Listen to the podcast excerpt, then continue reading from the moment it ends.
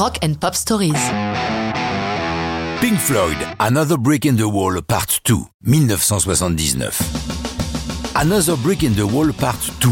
Pourquoi Part 2 Parce que ce single est un accident. Le Floyd n'en faisait que rarement paraître, leurs chansons s'incluant dans l'ensemble de l'album. L'album The Wall contient donc les Part 1 et Part 3, évidemment nettement moins connus qu'à la Part 2 qui nous occupe.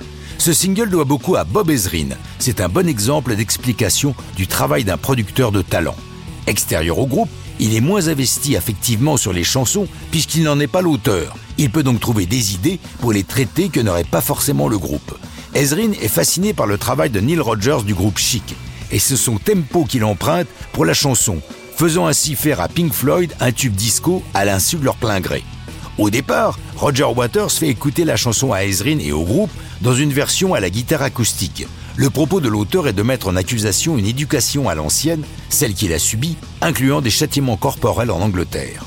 Dans le concept de l'album, le héros, Pink, pour se protéger, construit un mur autour de lui, constitué de tout ce qui le contraint. Dans cette chanson, ce sont les profs et leurs brimades qui font grimper les briques. Ok, je sais, c'est moyennement clair. D'ailleurs, lorsque The Wall est devenu un film, beaucoup ont dit qu'il fallait être défoncé pour l'apprécier.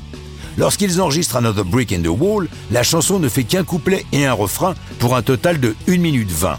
Ezrin est persuadé que c'est un gros tube, il la veut plus longue, le groupe refuse. Alors que Waters et les autres sont partis à Los Angeles, avec la complicité de Nick Griffiths, ingénieur du son du studio Britannia Row, Ezrin transforme la chanson. Depuis qu'il a produit le Skulls Out d'Alice Cooper, il connaît l'efficacité des chœurs d'enfants. La chanson s'y prête, il fait appel à une chorale d'une école proche des studios, et ce sont une vingtaine d'adolescents de 13 à 15 ans qui prêtent leur voix. Par des overdubs, Ezrin les multiplie huit fois.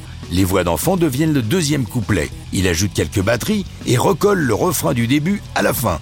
Il envoie cette nouvelle version à Waters qui craque dessus, tout comme ses trois compagnons. Bob Ezrin achève de les convaincre d'en faire un single en disant Ça n'affectera pas les ventes de l'album, ça aidera à le faire démarrer même si ce n'est pas un hit. Il a en partie raison. L'album est un énorme succès, mais surtout, Another Brick in the Wall Part 2 cartonne et pour Noël 79 se classe numéro 1 des deux côtés de l'Atlantique, pour l'unique fois dans la carrière du Floyd. The Wall, le film d'Alan Parker, adapté de l'album avec Bob Geldof dans le rôle principal, est présenté au Festival de Cannes le 23 mai 82, mais ça, c'est une autre histoire de rock'n'roll.